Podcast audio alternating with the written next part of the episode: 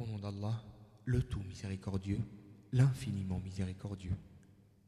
La Direction générale de la promotion de la vertu et de la prévention du vice du Royaume d'Arabie saoudite a le plaisir de vous offrir cet enregistrement qui a pour titre Le cimetière d'El Mu'alla. Premièrement, sa présentation. El Mu'alla, c'est le cimetière principal des habitants de la Mecque depuis le vivant du messager d'Allah, paix salut d'Allah sur lui. Il se trouve dans la région d'Al-Hajjoun, au nord de la mosquée sacrée, à 700 mètres de là. Sa superficie est de 100 000 mètres carrés environ. Elle renferme les restes de milliers de Mécois et de ceux qui y sont morts alors qu'ils vivaient à proximité de la Mecque où y étaient venus en visite. De nombreux compagnons du prophète y sont aussi enterrés. Deuxièmement, son importance et sa valeur. Deuxièmement, son importance et sa valeur. Il n'est rien attesté du prophète, paix et salut d'Allah sur lui, concernant ce cimetière précis, à l'exception de sa parole, quel bon cimetière on a là. En revanche, tout autre hadith que celui-ci, et disant que 70 000 morts de ce cimetière seront ressuscités et entreront au paradis sans passer par le jugement, et que chacun d'entre eux pourra intercéder en faveur de 70 personnes ou qu'il sera pris par ses extrémités et sera étendu dans le paradis, rien de tout cela n'est authentique. Or, le prophète, paix salut d'Allah sur lui, a effectué le hajj avec ses compagnons, et ceci après lui, et personne d'entre eux ne se rendait à ce cimetière pour y faire des prières ou y faire des invocations, mais si quelqu'un parmi eux l'a visité, c'était toujours dans le respect de la façon légale ordonnée par le prophète, paix et bénédiction d'Allah sur lui, c'est-à-dire en prononçant la salutation pour les morts et en priant pour eux. Il n'est pas attesté qu'un pieux prédécesseur de cette nation soit parti dans les cimetières exprès pour y faire des invocations. Une telle pratique n'est apparue que tardivement, bien après l'époque des pieux prédécesseurs. Troisièmement, la permission légale de le visiter est ce que l'on dit. Visiter les tombes est permis en tout lieu en vertu de la parole du prophète, paix et salut d'Allah sur lui. Visitez donc les tombes car cela rappelle la mort. Les hommes qui se trouvent à Médine ont la permission légale de visiter le cimetière Al-Mu'alla à l'instar de tout autre cimetière de la Mecque. Quant aux femmes, le plus juste est que cela ne leur est pas permis, ceci en raison de la parole du prophète, paix et salut d'Allah sur lui, Allah maudit ou qu'Allah maudisse celles qui visitent souvent les tombes. Il est clair quand on considère les hadiths qui traitent de la visite des tombes que le musulman en tire trois avantages. Le premier avantage tient au fait que la visite rappelle au musulman la mort, car quand celui-ci voit les tombes, il est incité à se tenir prêt le jour où il fera partie des habitants de cet endroit, et il s'y prépare en accomplissant les bonnes œuvres.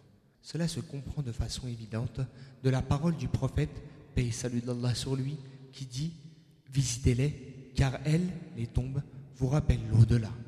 Le deuxième avantage vient du fait que cela constitue une imitation du prophète, paix et salut d'Allah sur lui. En effet, la visite est une sunna mise en pratique par le prophète, paix et salut d'Allah sur lui. Ainsi, le musulman obtient la récompense que l'on mérite du fait d'imiter le prophète, paix et salut d'Allah sur lui, et du fait de lui obéir en exécutant son ordre qui dit visiter les tombes. Le troisième avantage réside dans le fait que cela constitue un bienfait pour ses frères musulmans défunts, car on leur fait des prières, des invocations, des doigts. En effet, les paroles que l'on dit à l'occasion de la visite, telles que rapportées du prophète, paix et salut d'Allah sur lui, de façon bien établie et qu'il a enseigné à ses compagnons, comportent des prières en faveur des morts musulmans. Or, cela leur est bénéfique et ils en tirent un avantage par la grâce d'Allah. De même, le visiteur lui aussi obtient une récompense pour avoir prié pour ses frères et pour leur avoir apporté un bienfait. Quand le musulman visite un cimetière,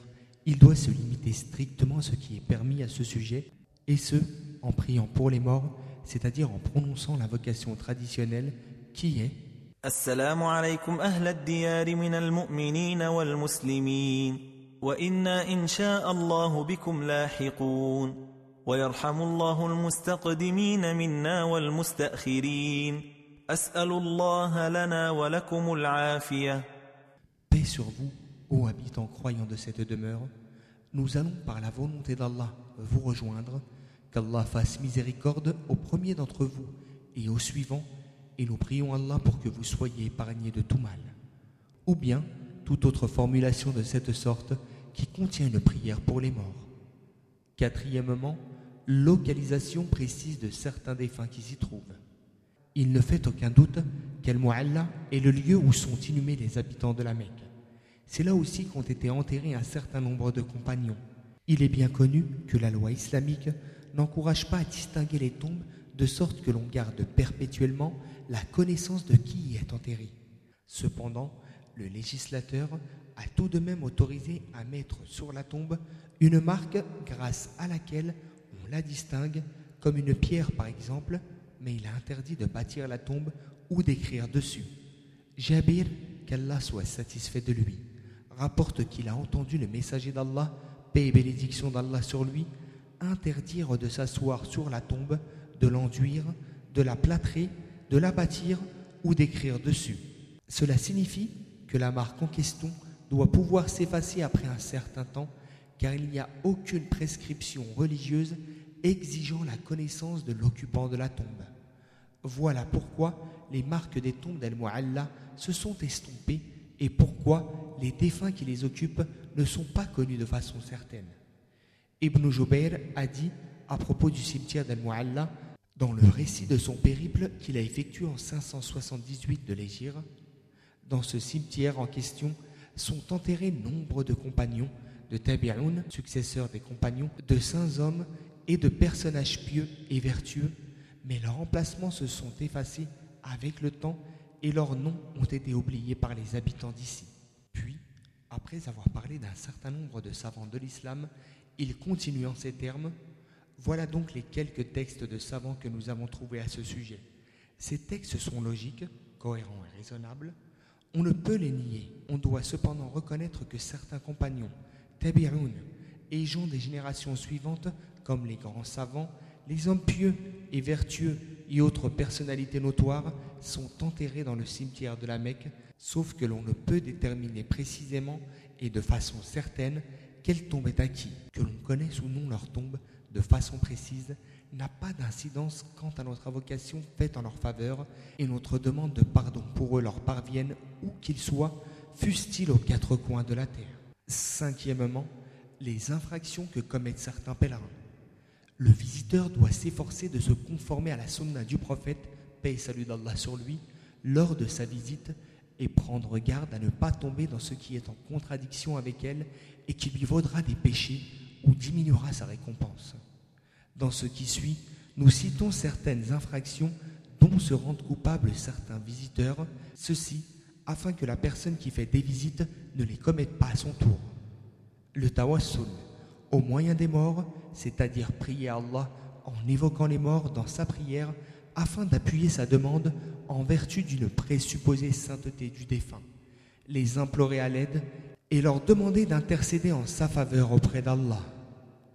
Accorder une importance exagérée aux tombes en se tenant de façon immobile devant elles dans une attitude de recueillement et dans un silence religieux, pensant que cela fait partie des bonnes manières que la loi divine ordonne alors qu'en réalité c'est plutôt une attitude exagérée vis-à-vis des morts qui se trouvent dans ces tombes, une attitude qui mène directement ou indirectement vers le shirk, l'idolâtrie, consistant à vénérer les habitants des tombes, culte des morts.